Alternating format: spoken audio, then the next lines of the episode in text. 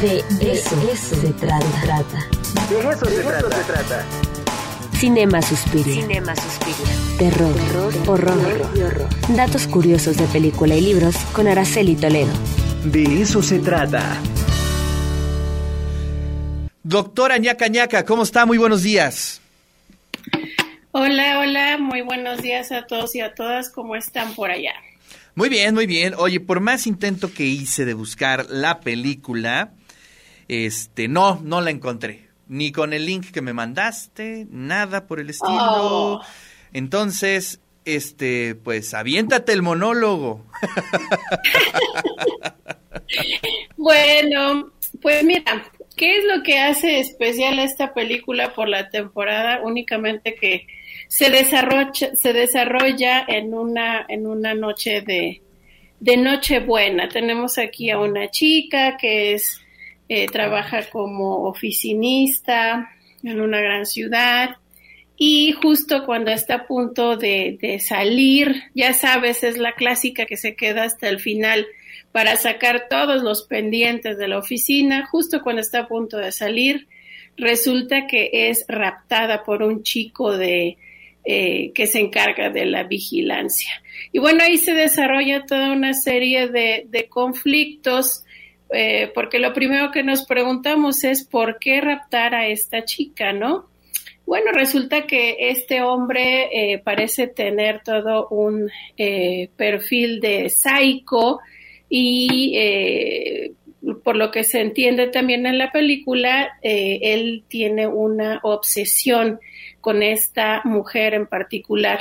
De aquí en adelante, lo que ocurrirá es que eh, la protagonista tratará de eh, zafarse de las garras de este depredador y al mismo tiempo luchar por su vida, porque, bueno, una de las escenas eh, más fuertes que nosotros vamos a ver en esta película es un asesinato que lleva a cabo este hombre, este otra persona de la oficina.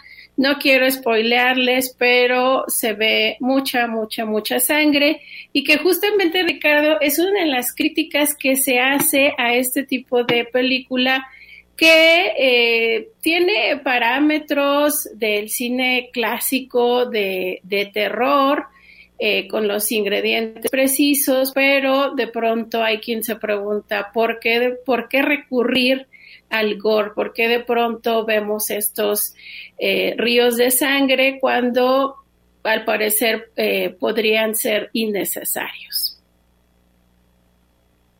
La verdad es que me quedé con muchas ganas de ver la película porque estuve leyendo acerca de ella, pero sí, bueno, este creo que es buena la selección que estás haciendo de las películas de Navidad y que tienen que ver con estas eh, estas este vertientes del horror y del terror. Y este y bueno, pues sí, este la película de hoy eh, Parking 2 el nivel del pánico, eh, pues es una recomendación de la doctora ñaca ñaca. Me gustaría saber si cuántas del 1 al 10 cuánto le pones a esta película, doctora. Pues yo le pondría un 7, 7, 7.5 porque sí es una película para entretenerse, repito, no es um, una propuesta cinematográfica que rompa con todos los esquemas o que nos presente algo totalmente distinto eh, que también fue un poco de extrañar porque tenemos al director que es de Frank eh, Calfun, famoso por películas como Maniac y también por dirigir la franquicia de Amityville. Y el Oye, esa me gusta, ¿eh? Esa es de mis preferidas. Exacto. Y también tenemos el guion de Alexandre Aja, eh, este director y guionista francés que es conocido por películas como Alta Tensión, Las colinas tienen ojos.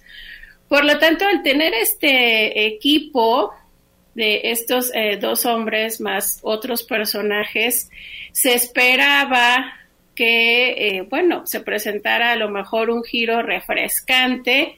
No, no es el caso, no logra este cometido o más bien no cumple con estas expectativas, pero aún así nos encontramos ante una película pues que podamos disfrutar el fin de semana Y repito, aquí eh, la seleccioné porque la, la, historia se desarrolla en, en un 24 de diciembre, pero no, el tema de la Navidad no es exactamente el que, el que impera Claro. en la película. Bueno. Oye, ¿ya viste una serie que yo este, estuve consultando en esta semana y dije, esto se lo tengo que platicar a la doctora ñaca ñaca? ñaca, ñaca. El nuevo sabor a cereza en Netflix. Fíjate que empecé a verla, pero por cuestiones, ya sabes, propias del docente, dejé de verla, pero voy a retomarla si me la recomiendas. Este, yo creo que sí, ¿eh? Yo Va. creo que sí. Me gustó mucho, mucho, mucho. Ya tenía rato que no me, no me enganchaba con una serie de ficción.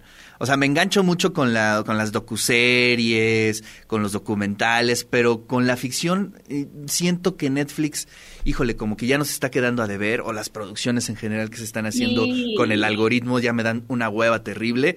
Pero esta me gustó, ¿eh? Esta me gustó. Este, No es tan larga, creo que son como siete, ocho capítulos, pero me gustó muchísimo y ojalá este, podamos ver, eh, discutirla ahora que regresemos de las vacaciones, porque es Sí. increíble la cantidad de referencias que hay.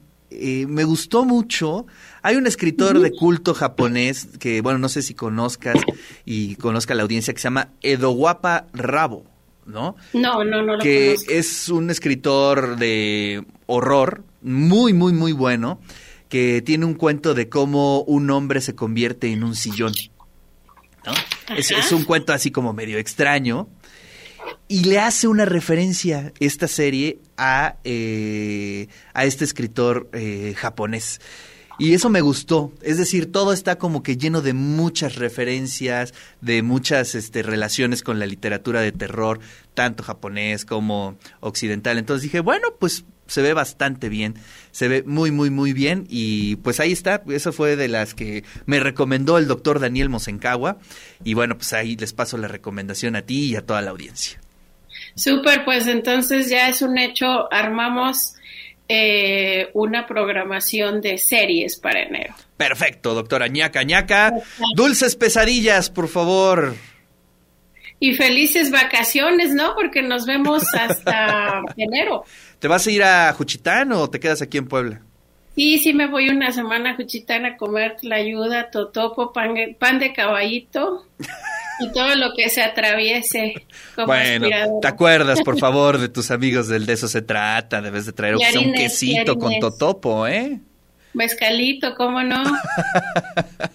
Muy bien, doctora. Le mando un fuerte abrazo.